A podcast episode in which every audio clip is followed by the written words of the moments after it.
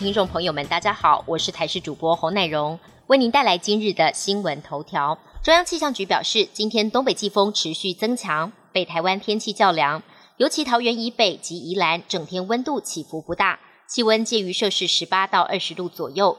至于原本位于菲律宾东南方远海的热带性低气压，已经在今天凌晨两点增强为今年第二号台风舒力基，中心位在鹅銮鼻东南方两千三百九十公里的海面上，短期内移动速度较慢，之后逐渐加速朝着西北方向来前进。来到菲律宾东方海面之后，会有比较高的几率开始北转，随后朝着东北方向前进，对于台湾不会有直接影响。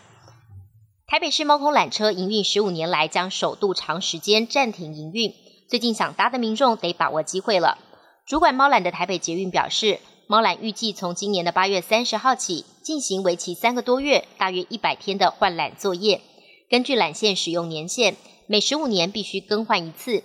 北捷指出，这一次的换缆作业必须花费四千七百万元，另外减少的售票收入以及站内商店的租金收入，预估也会短收四千万。猫缆将会在年底前重新营运。台美交流再度深化。白宫指出，美国总统拜登将派出前联邦参议员陶德访问台湾。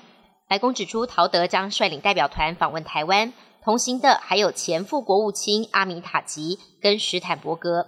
访问团预计在今天搭乘专机抵台，会一直待到十六号。预料将会会晤蔡英文总统，还有我方外交及国安高层。白宫强调，这次访问为非官方性质。主要是为了纪念《台湾关系法》立法四十二周年，并传递美国对台湾以及民主的承诺。知情人士表示，拜登跟陶德交情深厚，不但多次称他为最佳友人。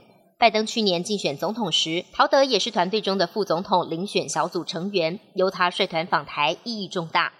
美国白宫十二号宣布，拜登总统计划提名两位女性，分别执掌陆军部跟中情局辖下的国家反恐中心。一旦人事案或参议院的通过，这两人都将成为美国第一位出任其职务的女性。同一天，国务卿布林肯也任命温斯坦利女士出任新设职位，以促进外交团队成员更加多元化、更具代表性。美国疾管局跟食品药物管理局十三号发表联合声明，美国施打超过六百八十万剂交生疫苗之后，通报了六例罕见而严重的血栓案例。为求慎重，建议各州暂缓施打交生疫苗。美国食药局已经针对个案展开调查，疾管局也将召开紧急咨询会议商讨对策。总统拜登出面信心喊话，强调除了交生跟 A Z 疫苗之外，美国有足够的辉瑞跟莫德纳疫苗接种计划不会受到影响。上个月长次轮搁浅在苏伊士运河将近一周，埃及的法院裁定允许运河管理局扣押长次轮。根据彭博社引述埃及国营媒体的报道，苏伊士运河管理局希望求偿九亿美元。相当于是台币约两百五十亿。不过报道中并未指出求偿的对象是哪些单位。而运河管理局先前曾经估计，运河卡住时每天损失约一千五百万美元的过路费，因此希望争取求偿金弥补这些损失，以及河道受损和救援人力的费用。本节新闻由台视新闻制作，感谢您的收听。